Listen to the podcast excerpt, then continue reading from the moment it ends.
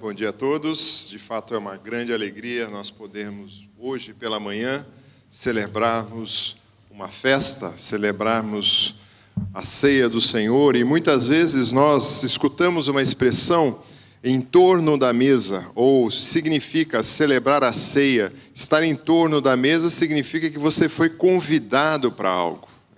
Então você foi convidado para algo aqui. Agora, o que nos faz ter o direito de estarmos ah, sentados a essa mesa? O que nos faz ter o direito de participarmos dessa celebração? Muito, talvez alguns de vocês tenham a visão equivocada do que é participar de uma celebração como essa. Talvez a sua visão é querendo ganhar, talvez, algum poder místico ou bater simplesmente o cartão, porque é o primeiro domingo do mês. Talvez você tenha alguma consideração equivocada que, ao tomar da ceia, você vai sair daqui com um poder diferenciado. Não é para isso que serve esse momento. Não é para isso que você foi convidado. Muitos de nós chegamos até Cristo, talvez buscando trilhar caminhos esfor, esfor, com esforço próprio, com busca própria, buscando só, também não chega até Cristo. Muitos entenderam da graça de Cristo ainda quando criança, muitos adultos, mas a grande diferencial de um momento como esse de ceia é nós participarmos dessa mesa, participarmos dessa festa, participarmos dessa celebração com a visão correta. Então, a concepção de que nós não somos capazes, mas Cristo foi capaz. Deus, através de Cristo Jesus, nos trouxe para esse banquete. Eu quero convidar você, você não vai ter a projeção, então hoje você precisa abrir ou ligar a sua Bíblia em Romanos, capítulo 3, começando do verso 20. O texto é relativamente longo, nós normalmente uh, fatiamos os textos, mas esse eu vou ler corrido. Romanos 3, de 20 a 30, diz assim, Romanos 3, 20: Pois ninguém será declarado justo diante de Deus por fazer o que a lei ordena. A lei simplesmente mostra quanto somos pecadores. Agora, porém, conforme prometido na lei de Moisés e nos profetas, Deus nos mostrou como somos declarados justos diante dele sem as exigências da lei somos declarados justos diante de Deus por meio da fé em Jesus Cristo. Isso se aplica a todos que creem, sem nenhuma distinção. Estou em Romanos 3, 23. Pois todos pecaram e não alcançaram o padrão da glória de Deus, mas Ele, em Sua graça, nos declara justo por meio de Cristo Jesus, que nos resgatou do castigo por nossos pecados. Deus apresentou Jesus como sacrifício pelo pecado com o sangue que ele derramou, mostrando assim sua justiça em favor dos que creem. No passado, ele se conteve e não castigou os pecados antes cometidos, pois planejava revelar sua justiça no tempo presente. Por isso, Deus se mostrou justo, condenando o pecado e justificador, declarando justo o pecador que crê em Jesus. Podemos então nos vangloriar de ter feito algo para sermos aceitos por Deus? Não pois nossa absolvição não vem pela obediência da lei, mas pela fé. Portanto, somos declarados justos por meio da fé, não pela obediência da lei. Afinal, Deus é Deus apenas de judeus? Não. É também dos gentios? Claro que sim. Existe somente um Deus. E ele declara justo tanto judeus como gentios somente pela fé. Quando nós olhamos para esse texto, quanta riqueza, quantos detalhes falando da obra redentora do Senhor Deus para nós através de Cristo. Será que a lei, pela lei, podemos ser declarados justos ou podemos ser declarados quitados dos pecados que temos? Não. A lei simplesmente é um exame, como se fosse um exame de raio-x que mostra você está desabilitado diante de Deus. Mas a lei não pode te trazer para perto de Deus. Mas havia, como esse texto nos diz, uma promessa também, dizendo que já prometido desde os tempos passados pelos profetas, e ele cita Moisés, que haveria um Messias, que haveria alguém que viria nos salvar. Mas isso mediante o quê? Fé. Isso mediante a fé, não pelo seu esforço, não é para você, eu, se eu fizer alguma coisa eu vou ganhar o céu, de forma nenhuma. É somente pela fé, confiar na obra que Cristo fez naquela cruz. E é aplicável, que riqueza do texto, só para o judeu que esperava o Messias? Não, para todos, inclusive nós que somos considerados gentios. Mas o texto diz que todos pecaram, sem exceção. Todos, e nessa tradução diz, não alcançaram o padrão da glória de Deus, ou todos pecaram e carecem da glória de Deus. O padrão da justiça de Deus é muito alto, mas por graça, por favor que não merecíamos, gratuitamente, nós somos declarados justos por meio de Jesus Cristo, que é o único caminho de acesso ao Pai. Então, se você ainda tenta, por esforços próprios, chegar até Cristo ou chegar até Deus, um grande equívoco. Somente pela graça e somente pela fé em Cristo Jesus. O texto nos diz que nós somos resgatados. A ideia aqui é você estava como um escravo no mercado de escravos e Cristo foi e te tirou de lá. Tirou de que forma? Pagando algo que era impagável, somente pelo sacrifício dele naquela cruz, somente pelo sangue dele. E resgatados do quê? De uma vida de castigo e condenação eterna. Os sacrifícios que nós vemos no Velho Testamento, eles apontavam para Cristo. E eles tinham um período, precisa ser renovado constantemente. Mas o sacrifício que Cristo fez por cada um de nós, indo até aquela cruz, tomando sobre si o castigo que era para cada um de nós, nos fazendo ser justos e justificados diante de Deus, é um sacrifício suficiente, um sacrifício cabal por toda a nossa vida. Não precisávamos mais, como os judeus estavam fazendo, ano ou épocas após épocas, fazendo o sacrifício para ver se libertar da culpa. O que precisamos então é crer. Deus se mostra justo, condenando o pecado. Não ficou. Deus é um Deus justo, um juiz justo que precisava condenar o pecado. Precisava ser pago esse pecado. E ele foi, através do sangue de Cristo. E não cabe, no texto nos diz, nenhuma vanglória humana. Será que pelo meu esforço eu consegui chegar? De forma nenhuma. De forma nenhuma. Somente pela graça. E é quem pode chegar a participar desse privilégio?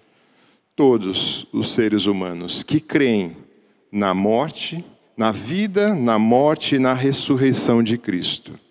Assim, quando nós pensamos nesse texto e pensamos que você é convidado para uma refeição, aquela pessoa que te convida para uma refeição, quer seja um jantar, quer seja um almoço, um café da manhã, um chá da tarde, tem alguns elementos que precisa acontecer ali. Primeiro, você não vai de bicão, não vai de penetra, mas tem gente que vai. Porque aquele que entra na festa, no espetáculo, sem pagar nada. Tem gente que vai assim. Tem gente que é amigo do convidado, mas não foi convidado também. Entra mais ou menos. Mas tem aqueles que são convidados, que receberam o convite. Cada um de vocês que um dia entenderam que a salvação é pela graça em Cristo Jesus, recebeu o convite para participar dessa festa, para participar dessa celebração para estar nessa época de festividade que nós lembramos a morte e ressurreição de Cristo, onde Ele mostrou que os nossos pecados foram pagos, onde Ele mostrou que nós somos libertos. Isso sim faz a diferença. Agora, você pode ter chegado a esse local aqui e falar: muito bem, entendi que Cristo pagou os meus pecados, mas hoje de manhã, ontem à noite, ontem, eu já pequei. Eu já feri o caráter de Deus com a minha iniquidade, com aquilo que eu não queria fazer. De fato, nós pecamos. Mas aí a gente tem que lançar mão de 1 João, capítulo 1, verso 9, que diz: Se confessarmos os nossos pecados, Ele é fiel e justo para nos perdoar de todos os pecados e nos purificar de toda injustiça. Ali houve um rompimento dessa comunhão com o Pai e você confessa, trata e reata essa comunhão com o Pai. Assim a Bíblia vai nos dizer que nós estamos aptos para participar. Então, pensando nisso, para você ir na festa, você precisa de dois elementos. Primeiro, ser convidado para essa festa. E o convite é através de Cristo Jesus. Segundo, como você vai vestido. Por exemplo, se é uma festa na piscina, é de uma forma. Se você vai para um casamento ou uma reunião solene, você vai de outra forma. Agora, a roupa aqui, entendam, não é a roupa que você está vestindo hoje, mas é a condição do seu coração. Você está digno hoje para participar da ceia? Você veio com a roupa certa para participar desse momento? Então eu quero deixar alguns minutinhos aqui, como o texto de 1 Coríntios nos diz, para nós examinarmos. Então eu gostaria que você examinasse. Se tem algo que esses dias, ou hoje, ou ontem, você ofendeu o Senhor, ofendeu o próximo, confesse diante de Deus agora. Trate com Ele. E se tem algo com pessoas fora daqui, faça o compromisso agora diante do Senhor de acertar isso. Você pode tomar da ceia? Pode, mas acerta essa história também. Vamos ter uns minutinhos para a gente revisar com que roupa nós estamos para esse momento?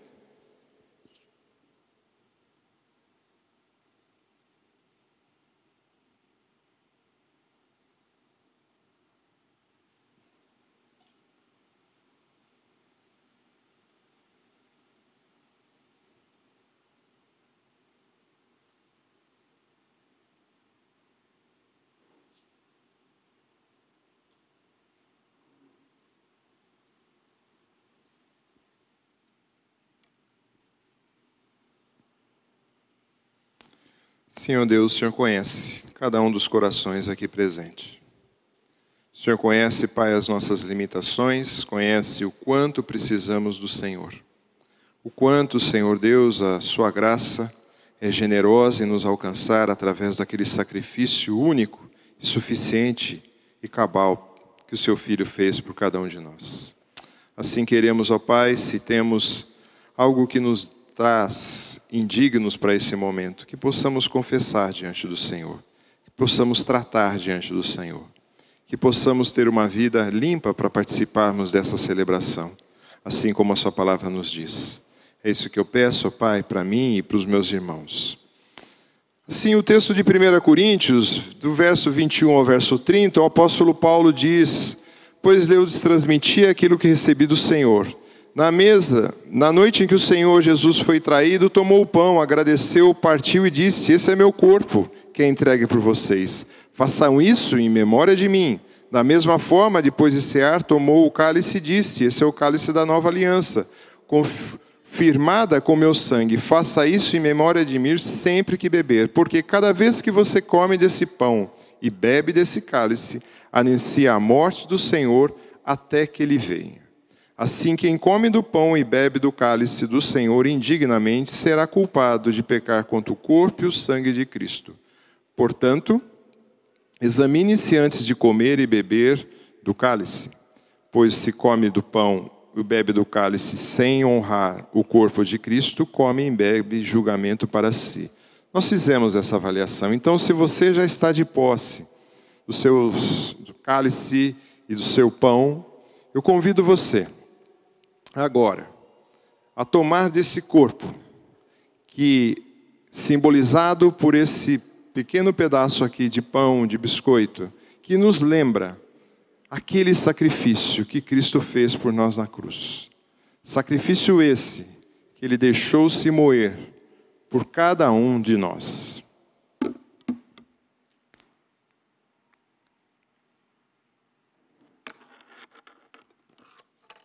Vamos comer?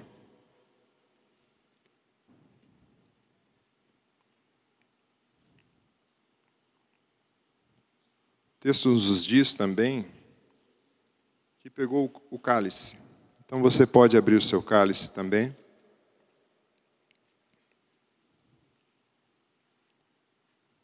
Vamos beber juntos? Sem dúvida, Senhor não é pelo nosso esforço, não é pelo sangue de animais, não é por qualquer coisa que façamos ou pensamos que vamos ter acesso a Ti, ó Pai. somente por uma obra tão maravilhosa realizada através do seu filho Jesus naquela cruz, que deixou o seu corpo ser moído, transpassado, como diz os profetas, e nós podemos ler isso nos relatos dos evangelhos. Deixou o Senhor ser moído por nossos pecados, pelas nossas transgressões. Um sangue puro, verdadeiro, o próprio Deus se tornando homem morrendo para nos resgatar. Não há sacrifício humano que se compare a isso. Obrigado por aquele sangue vertido naquela cruz em favor de cada um de nós. Obrigado, Senhor, porque podemos ter acesso a Ti. Obrigado porque podemos lembrar da morte e ressurreição. E lembrar também que o Senhor retornará, ou nós iremos nos encontrar contigo. Assim, ó Pai, eu te peço que o Senhor possa nos conduzir no nosso dia a dia a termos uma vida que reflita do teu amor, do teu caráter, porque é isso que podemos oferecer a Ti, a nossa gratidão. Em Cristo que nós oramos. Assim como nós tomamos dessa mesa, espero que você tenha sido um convidado para essa mesa. Se você não é ainda, ainda há tempo de conversarmos sobre isso. Porque a ceia ela não se resume só a esse momento. Todos os dias da nossa semana dos dias que vão à frente, nós temos que relembrar o sacrifício de Cristo por nós, pecadores. Não merecemos nada e fomos salvos. E tantos aqueles que nós conhecemos ainda que não conhecem o Senhor Jesus, que nós possamos estender esse ato de graça, de bondade, de justiça do próprio Deus em favor da humanidade. Assim que nós tenhamos uma semana pensando e refletindo sobre essas verdades que aprendemos hoje, de forma rápida, de Romanos, e praticar, e levar essa graça a tantos que não conhecem, que vivem de forma e literalmente perdidos. Que o Senhor nos abençoe nesse dia. Amém.